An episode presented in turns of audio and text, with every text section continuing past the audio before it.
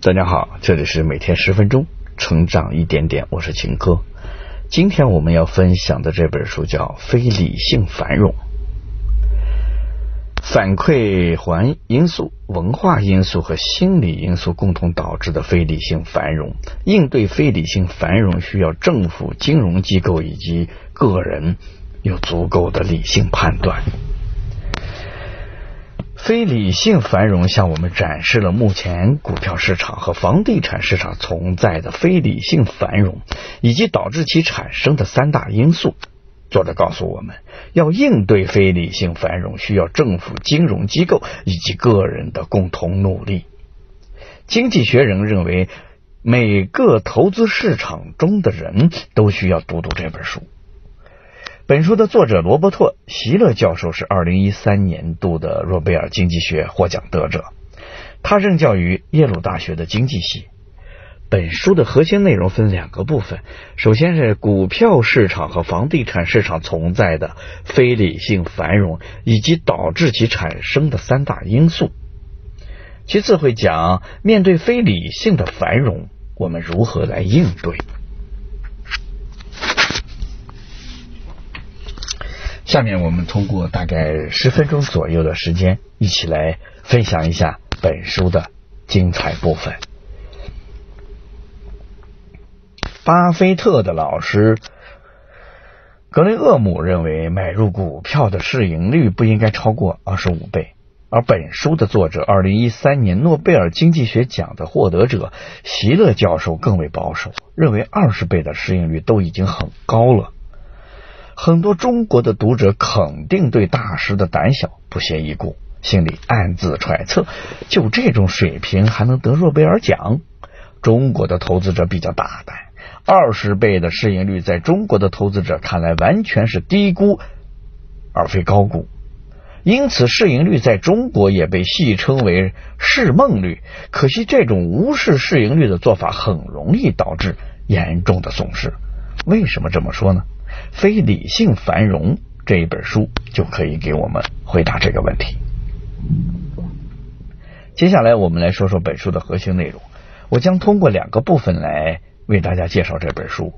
第一个部分，我们来了解一下股市和房地产市场存在的非理性繁荣，以及导致其产生的三大因素。在第二个部分，我们就会来一起了解一下，面对非理性繁荣的时候，我们应该如何来应对。下面，我们就进入第一个部分的解读。作者告诉我们，目前全球股票市场和房地产市场中广泛存在的非理性繁荣。什么是非理性繁荣呢？这个词儿指的其实是一种心理状态，这种心理状态是指投机性泡沫的心理基础。那什么又是投机性泡沫呢？投机性泡沫是这样一个情况：价格上涨的信息刺激了。投资者的热情，并且这种热情通过心理的相互影响，在人与人之间逐步的扩散。在此过程中，越来越多的投资者加入到了推动价格上涨的投机行列，完全不考虑资产的实际价值，而一味的沉浸在对其他投资者发迹的羡慕与赌徒般的兴奋中。之所以在股市和房地产市场存在不考虑资产实际价值、盲目的推高资产价格的非理性繁荣，有十二个诱因。我们挑六个诱因和大家一起分享一下。它们分别是：一、市场经济的快速发展，同时人们渴望拥有私有财产的欲望也在不断的膨胀；二、政治和文化的变迁促进了商业的成功，越来越多的人渴望有更多的钱。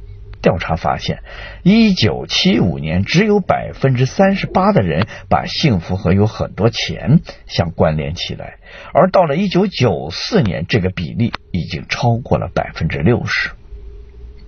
三，新的信息技术让大众参与资本市场越来越方便。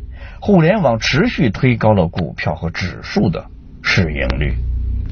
四，支持性货币政策与格林斯潘对策让市场上的钱越来越多，但与此对应的好股票、好房产并没有变得更多，于是这些东西就成了稀缺货，价格自然水涨船高。五，生育高峰及其对市场的显著影响。一种看法认为，在生育高峰中出生的人会购买优质股票以备养老之用。由此产生对股票更多的需求，从而导致股票收益升到了很高的水平。六，媒体对于财经新闻的大量报道，这些强化了的财经报道导致了对股票需求的增长，其作用正如消费品的广告一样。造成非理性繁荣的这些诱因是三个因素的共同作用。这三个因素是反馈环因素、文化因素和心理因素。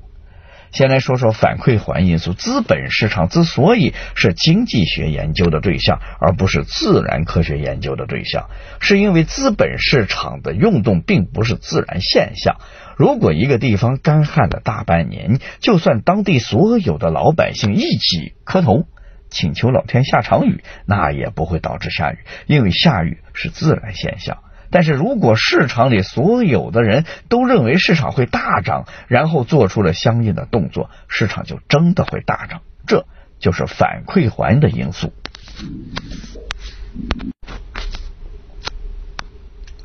具体来说，在反馈环理论里，最初的价格上涨导致了更高价格水平的出现。因为通过投资者需求的增加，最初价格上涨的结果又反馈到更高的价格中。第一轮的价格上涨反馈到第二轮，第二轮反馈到第三轮，以此类推，直到标的的价格远远超出其内在的价值。涨的时候是这样，跌的时候反过来也是一个道理。就算一只股票相对应的企业没有经营方面的问题，但是如果市场上的人都认为它有问题的时候，那么这只股票往往就会大跌，直到跌到内在价值以下。说完了反馈环因素，我们来说第二个因素——文化因素。这部分主要指新闻媒体。反馈环因素中很重要的一个环节是大家的共识。全世界那么多的投资者，大家是如何达成共识的呢？一个投资者怎么知道其他人怎么看待这只股票？一个资产的价值呢？其实靠的就是媒体。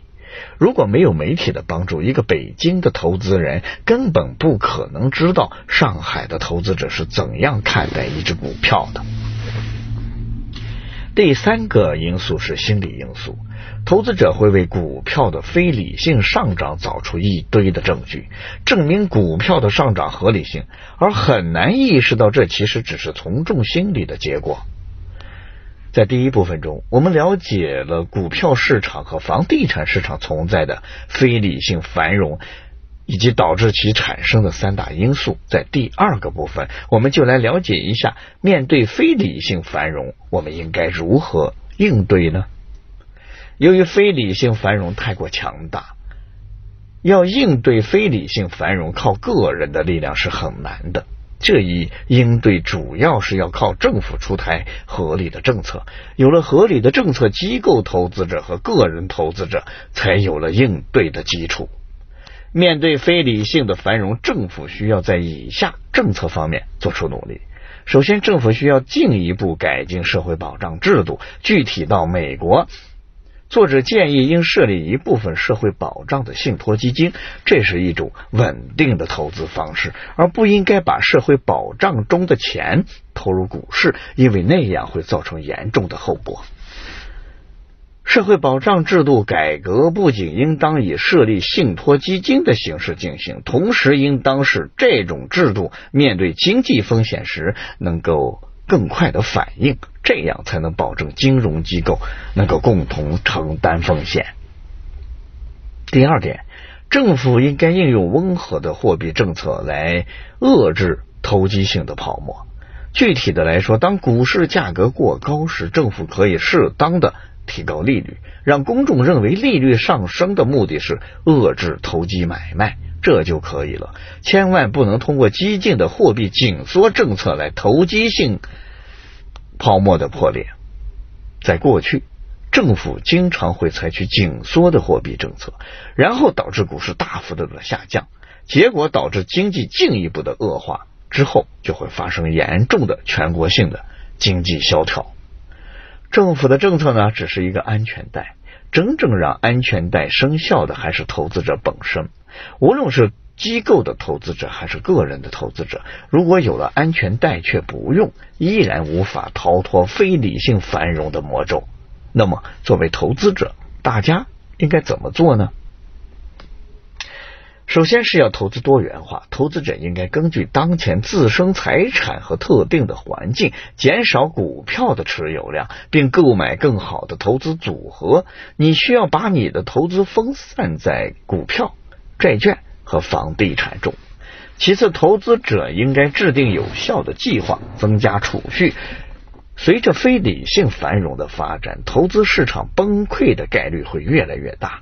虽然大部分的时候股票下跌，债券和房地产不会同时跌，但是万一遇到了经济大危机，你所有的多元化投资都会跌得惨不忍睹。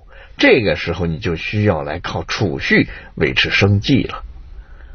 最后，个人投资者应该制定好自己的退休方案。美国自一九八二年股市跌到谷底以后，社会共同承担养老责任，就转变到了每个人负责自己退休以后的社会保障。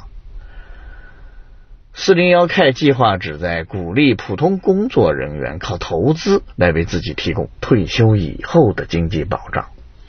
说到这儿呢。这本书的内容基本上就讲完了，下面我们一起回顾一下。在第一个部分中，我们讲述了股票市场和房地产市场应对非理性繁荣的总体情况。经过分析，我们了解到导致非理性繁荣的三大因素，分别是反馈环因素、文化因素和心理因素。在第二个部分中，我们看到，面对非理性繁荣，需要政府出台明智的政策来应对。当然，除了政府的努力，机构和个人投资者也需要行动起来，一同应对非理性的繁荣。以上就是《非理性繁荣》这本书的主要内容。希望大家通过我们的解读，了解非理性繁荣的本质以及导致其产生的三大因素。要应对非理性繁荣，需要政府、机构投资者及个人投资者的共同努力。好了，以上就是本书的全部内容。恭喜你，我们又听完了一本书。每天一本书，成长一点点。我是秦科，我们下期再见。